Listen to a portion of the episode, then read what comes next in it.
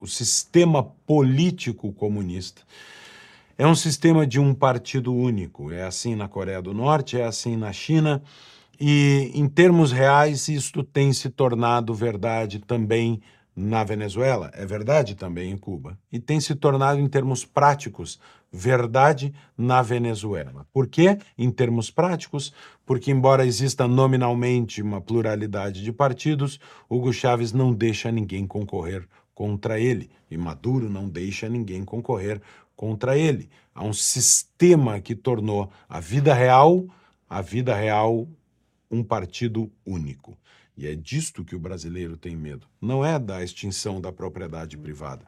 Os brasileiros entendem o comunismo muito melhor do que Barroso supõe, do que Alexandre de Moraes supõe. Os brasileiros enxergam o sistema, o aparato político que dá sustentação a um regime comunista.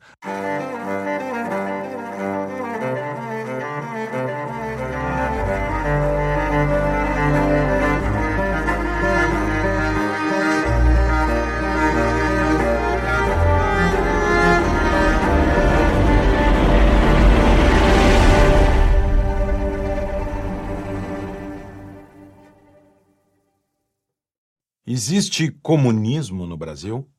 Essa pesquisa da Datafolha mostra que 52% dos brasileiros têm medo de que o Brasil possa virar um país comunista. É claro que nem todos acreditam nisso e o É o País faz até deboche. Veja essa manchete do É o País que diz: o eterno retorno do comunismo ao Brasil. Cuidado, num tom de deboche. Mas não é só o É o País que debocha. O ministro Barroso fala sobre o tema, dando uma aulinha rudimentar de marxismo-leninismo é, entre sorrisos no Supremo Tribunal Federal. Só queria fazer uma, uma breve observação. É, comunismo é um modo de organização política e econômica fundado na propriedade coletiva dos meios de produção, em uma economia planificada, na abolição da propriedade privada e numa fase intermediária conhecida como ditadura do proletariado, que antecede a abolição final do Estado. Essa é a doutrina comunista baseada no pensamento de Frederick Engels e de Karl Marx no Brasil vigora a livre iniciativa, a economia de mercado, a meticulosa proteção da propriedade privada na Constituição e no Código Civil, e não existe vestígio de ditadura do proletariado. Não há vestígio de ditadura porque nós temos eleições livres e periódicas a cada dois anos no Brasil. E do proletariado, muito menos talvez a Faria Lima tenha mais influência do que, evidentemente, o proletariado de uma maneira geral. Eu só faço essa observação porque a gente precisa restabelecer no Brasil, num processo importante de pacificação, o sentido mínimo das palavras e enfrentar a incultura. E também Barroso não está sozinho. Alexandre de Moraes diz que 99% das pessoas que falam sobre o comunismo nem sabem o que é isso. E uma era já foi os anos que ainda é, uns três, quatro, até mais anos que a Venezuela já havia invadido o Acre, o Brasil, estava marchando tal. E um especialista falando que isso era o comunismo. Não, é, que é impressionante como o comunismo da Ibope, né? 99% das pessoas que falam nem sabem o que é comunismo. É, 1% que sabe, sabe que não existe mais comunismo. É, a China é comunista, né? É. é mais capitalista que nós. O Putin é o rei do comunismo. É, mas você fala em comunismo, principalmente pessoas mais velhas, você fala em comunismo, é um negócio. É o, por que, que você é contra não sei o quê? Porque vão instalar o comunismo no Brasil. Ó. Só que as pessoas passam a acreditar, então ah, vai tá invadindo o Brasil. Não importa que nenhuma televisão dê isso, mas as pessoas passaram a assistir menos televisão. É, as pessoas E vejam, por que, que a influência, isso é outra coisa estudada nesse ataque à democracia, por que, que a influência maior das redes sociais começou com a classe média? Porque foram diminuindo de assistir muita televisão para notícias. É, e fica no...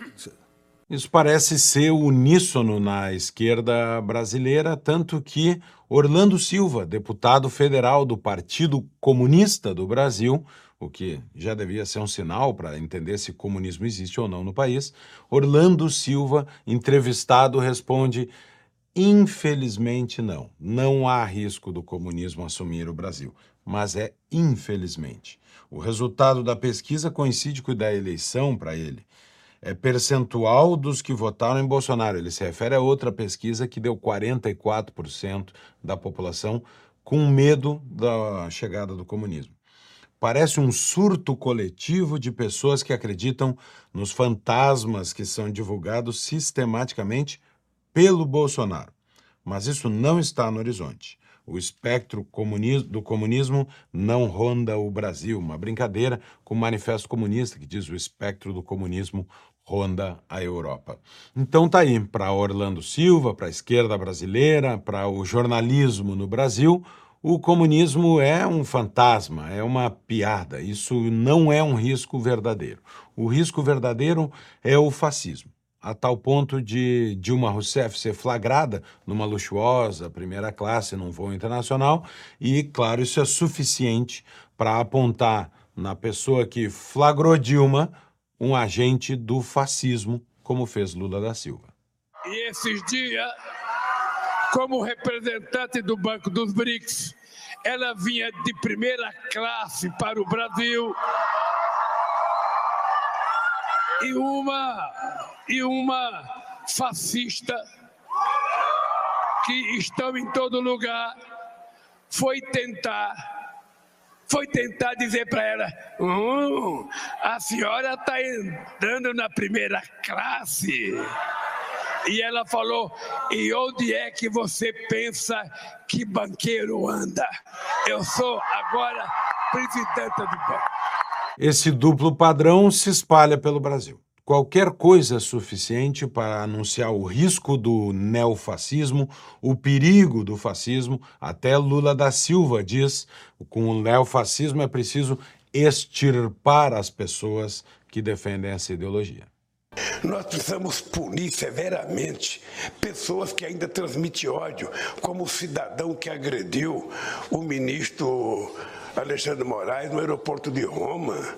Quer dizer, um cidadão desse é um animal selvagem, não é um ser humano. O cidadão pode não concordar com a pessoa, mas ele não tem que ser agressivo, ele não tem que xingar, ele não tem que desrespeitar. Ou seja, é possível a gente voltar à civilização. Sempre foi assim. Então, essa gente que renasceu no neofascismo colocado em prática no Brasil tem que ser extirpada.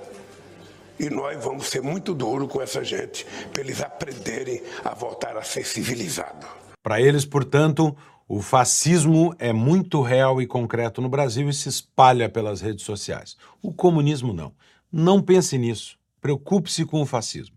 O comunismo não existe no Brasil. Não há risco qualquer de comunistas chegarem ao poder. É o que parece querer nos convencer estas pessoas dessa linha de raciocínio. Mas reparem, o Brasil tem cinco partidos que se declaram comunistas.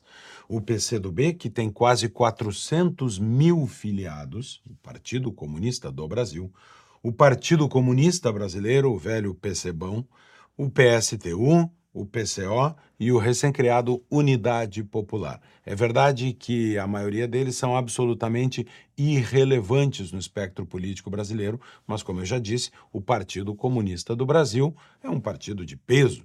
Falamos agora de Orlando Silva, que foi ministro dos esportes. Talvez você lembre dele dessa reportagem da revista Veja, denunciando que ele recebia propinas na garagem do prédio do Ministério. Depois dessa reportagem, Orlando Silva, claro, deixou o Ministério. Não é só isso. Não são só os cinco partidos que se declaram comunistas. O PT, um partido que muitos diriam não tem nada a ver com o comunismo, é um partido de uma esquerda moderna, moderada, democrática, o PT tem um acordo de relações próximas com o Partido Comunista Chinês, como o próprio site do PT anuncia e como Lula da Silva, ele mesmo, se orgulha de dizer: meu partido tem uma relação muito próxima com o Partido Comunista Chinês. Forte relação com o Partido Comunista Chinês. Não é só o PT. O PDT, em viagem recente de, do deputado federal Paulo Ramos, foi à Coreia do Norte falar em abrir uma parceria com Kim Jong-un. Certamente esse deputado não tem nada a ver com o comunismo, é um grande democrata e defende o sistema da Coreia do Norte apenas por uh, acidente. Deve ter se confundido com a Coreia do Sul. O comunismo não existe no Brasil, nem nos cinco partidos que assim se declaram e nem nos outros que têm aliança com o Partido Comunista Chinês e com a Coreia do Norte. Isto tudo é fantasma do bolsonarismo. Além das relações partidárias próximas, Lula foi a um evento do Foro de São Paulo esse mesmo Foro de São Paulo, que não existia, que também era uma fantasia, um fantasma criado pela oposição, e Lula, numa reunião do Foro de São Paulo, se orgulhou de ser chamado de comunista. Nós não somos vistos pela extrema-direita fascista, nem do Brasil e nem do mundo, como organizações democráticas. Eles nos tratam como se nós fôssemos terroristas. Ele nos acusa de comunistas, achando que nós ficamos ofendidos com isso. Nós não ficamos ofendidos. Nós ficaríamos ofendidos. Nós ficaríamos ofendidos se nos chamasse de nazista, de neofascista, de terrorista. Mas de comunista, de socialista, nunca. Isso não nos ofende. Isso nos orgulha muitas vezes. E muitas vezes nós sabemos que merecemos esse ataque. E claro, além disso, temos o episódio de Flávio Dino. Flávio Dino, ele mesmo se declara um comunista, graças a Deus, como você verá no próximo vídeo, e também se declara um marxista-leninista, como você verá no vídeo seguinte. Senador, mas o senhor é comunista? O senhor Graças... se declara comunista? E o que é ser um comunista no ano da graça de 2019? Eu sou comunista, graças a Deus. Acho que essa já é uma resposta para ti. E, em primeiro lugar, é preciso você ser coerente. Né? E é. eu sou uma pessoa coerente com meus princípios, com meus valores, com as minhas é. ideias. Em segundo lugar, obviamente, como um socialista, um comunista, marxista, eu faço aquilo que Lênin recomendava, análise concreta da situação concreta. Da boca de Flávio Dino para a boca de Lula da Silva. Orgulhoso de colocar um ministro comunista no STF. Vocês não sabem como eu estou feliz hoje.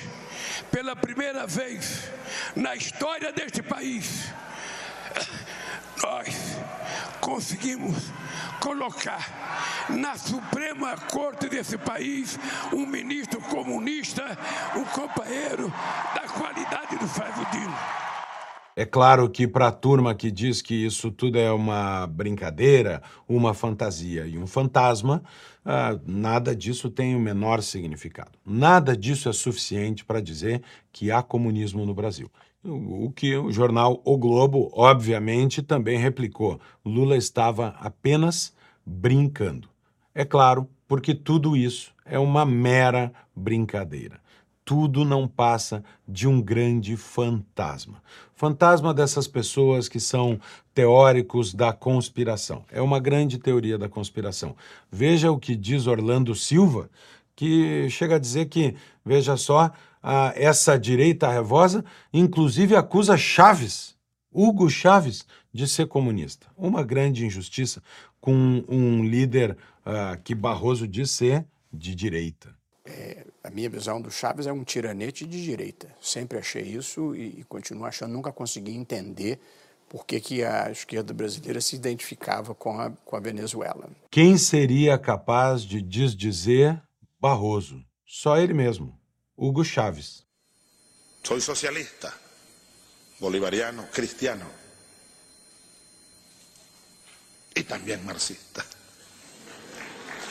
E também marxista. Então tá aí, o próprio Chaves. Sou socialista, bolivariano, cristão e marxista. Claro, talvez na fantasia uh, o marxismo não tenha nada a ver com o comunismo. A verdade é que no Brasil houve um grande esforço para fingir que o bolsonarismo é um sistema fascista em crescimento e que não há qualquer ameaça de comunismo no país.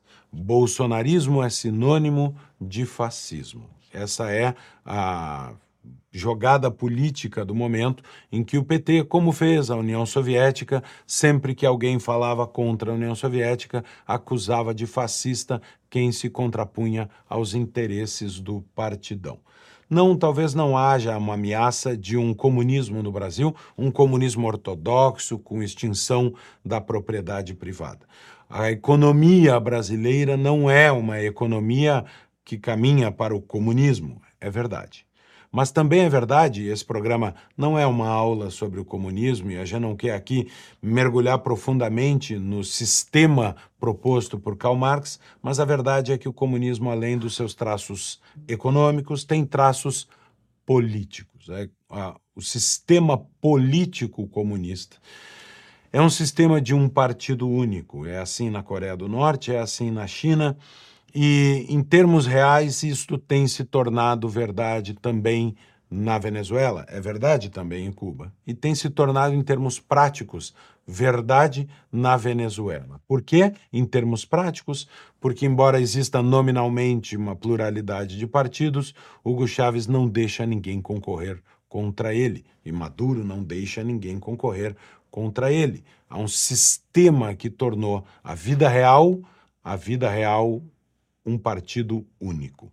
E é disto que o brasileiro tem medo. Não é da extinção da propriedade privada. Os brasileiros entendem o comunismo muito melhor do que Barroso supõe, do que Alexandre de Moraes supõe. Os brasileiros enxergam o sistema, o aparato político que dá sustentação a um regime comunista. Além do partido único, a prática de criminalizar a opinião contrária, de controlar o mercado da opinião. A União Soviética tinha o Pravda, a, a Cuba tinha o Granma, um jornal público controlado, autorizado, enquanto as demais opiniões eram todas fora da lei. Por que é que o brasileiro teria receio disso? Talvez porque o comunista Orlando Silva seja o relator do PL 2630, mas aqui, claro, talvez isso seja um fantasma. O PL 2630, para quem não sabe, é o PL da censura no Brasil. Há um comunista relatando o projeto da censura no Brasil, claro, apelidado por eles de PL das fake news, para parecer algo mais leve. O comunismo político também tem a mania de reescrever a história. E isso nós também assistimos no Brasil, e logo, logo o descondenado Lula da Silva será erguido à santidade máxima da política brasileira, perdoado de todos os seus pecados e terá a história reescrita. Ele será uma vítima de um golpe de Estado, como foi Dilma Rousseff, vítima de um golpe de Estado. Essa é a, mais nova, o mais novo capítulo reescrito pela mentalidade vermelha no Brasil. Outro elemento do comunismo político é bypassar o Congresso, bypassar as estruturas da chamada democracia liberal, que a esquerda tanto detesta. Na União Soviética, isso foi feito através dos sovietes, por isso a União é soviética. Os sovietes eram conselhos populares que se opunham e faziam uma certa concorrência de poder ao Congresso, até que em certo momento bastou aos bolcheviques declarar todo o poder aos sovietes, esvaziando de vez o poder do Congresso. Uh, qualquer semelhança com a intenção uh, que, pelo menos, Noblat menciona de um cientista político que diz que no Brasil o Supremo Tribunal Federal passou a fazer parte do presidencialismo de coalizão para poder resolver os assuntos quando não há maioria no Congresso esta ideia de bypassar o Congresso Nacional, não que o Supremo seja um soviete, mas de que o Congresso Nacional pode ser bypassado quando a liderança do processo político não tem maioria, isso também tem um saborzinho de comunismo que o povo brasileiro enxerga melhor do que uh, quem nega o processo uh, gostaria de acreditar. Essa é a linha política do comunismo e é disto que o brasileiro tem receio. Não é a extinção da propriedade privada, uma revolução bolchevique de um momento para o outro. É a tomada gradual do poder num processo que leva ao lema fascista: tudo no Estado, nada contra o Estado e nada fora do Estado. Ao contrário do que diz a mídia, um lema fascista não é Deus, pátria e família, algo que gostaria de jogar Bolsonaro e seus seguidores na linha do fascismo. Mas a frase de Benito Mussolini, tudo no Estado, nada contra o Estado e nada fora do Estado, parece muito o estágio do socialismo que antecede o comunismo na teoria comunista. Ou seja, há muito mais em comum entre fascismo e comunismo do que esta turma gostaria de admitir. Sim, o nazismo e o fascismo têm a fama que merecem. São sistemas totalitários que mataram milhões de pessoas, arruinaram países, destruíram liberdades. O estranho é que no Brasil o comunismo seja protegido posto numa redoma. Ele não enfrenta as mesmas críticas, ele não é visto da mesma maneira, protegido por aqueles que o defendem e por aqueles que fingem que ele não existe. O comunismo que desfila nas universidades, que desfila em manifestações estudantis e partidárias com centenas, milhares de bandeiras vermelhas com foices e martelos, que está nas camisetas de Che Guevara, nos bonezinhos de Fidel Castro. Tudo isso amostra por defensores públicos que assim se dizem, comunistas ao passo em que o que a imprensa vê é uma suástica eventualmente colocada, inclusive plantada em manifestações da direita, para que isso seja o suficiente para chamar todo um lado do espectro político de totalitário, fascista, neonazista. Este duplo critério é que é difícil de entender no Brasil. No Brasil, o comunismo é rampante e organizado, e o fascismo é um lacre usado para acusar quem discorda do partidão. Não, o comunismo não vai se estabelecer no Brasil. Ele não vai se estabelecer porque os agentes econômicos brasileiros não aceitarão. Ele não vai acontecer porque o povo brasileiro não aceitará.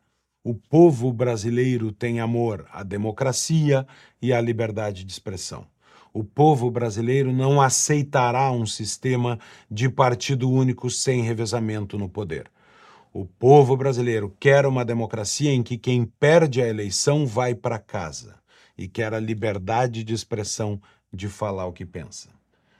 No fim da União Soviética, Svetlana Alexeyevich ganhou um prêmio Nobel com um livro chamado O Fim do Homem Soviético em que ela dizia, naquele momento de transição do país, o seguinte: A cozinha, para nós, não é apenas um lugar para preparar as refeições. Ela é também sala de jantar, sala de estar, escritório, tribuna. Um lugar para sessões coletivas de psicoterapia. No século XIX, toda a cultura russa vivia em propriedades senhoriais. Mas no século XX, nas cozinhas. E a perestroika também. Toda a vida sessentista foi a vida da cozinha. Obrigado, Khrushchev. Foi na época deles que saímos dos apartamentos comunais e conseguimos cozinhas privadas, onde se podia xingar o governo. E ainda por cima, sem ter medo, porque na cozinha era só gente da família. Lá nasciam as ideias, os projetos fantásticos, contavam piadas. As piadas floresceram. Um comunista é aquele que leu Marx. Um anticomunista é aquele que entendeu. Crescemos nas cozinhas, e nossos filhos também. Eles ouviam Galit e Okudjava junto conosco. Tocavam Vysotsky. Captavam a BBC. As conversas eram sobre tudo. sobre como a vida, as coisas estavam uma merda, mas também sobre o sentido da vida, sobre a felicidade de todos. Os brasileiros querem um sistema de democracia em que quem perde a eleição vai para casa. E eles querem um sistema de liberdade de expressão. Nós não aceitaremos que quem perde a eleição tenha que voltar para a cozinha.